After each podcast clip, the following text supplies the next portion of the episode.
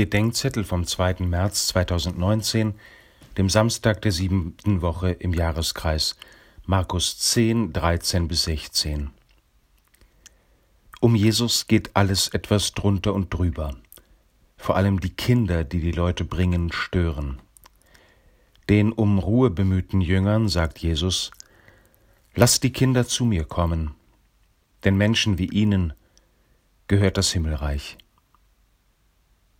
Menschen wie Sie sind Leute mit einer kindlichen Erwartung an Gott, mit einem kindlichen Vertrauen auf Gott, mit einer kindlichen Beschenkbarkeit von Gott und mit einer kindlichen Fähigkeit zu staunen und selbstvergessen beim anderen zu sein. Menschen solcher Kindlichkeit können auch sehr alt sein, manchmal wird sie ihnen erst im Alter wiedergeschenkt. Kindlich sein heißt nicht kindisch sein. Kindlich sein heißt anfänglich sein oder wieder werden. Kindisch sein heißt nicht erwachsen werden wollen.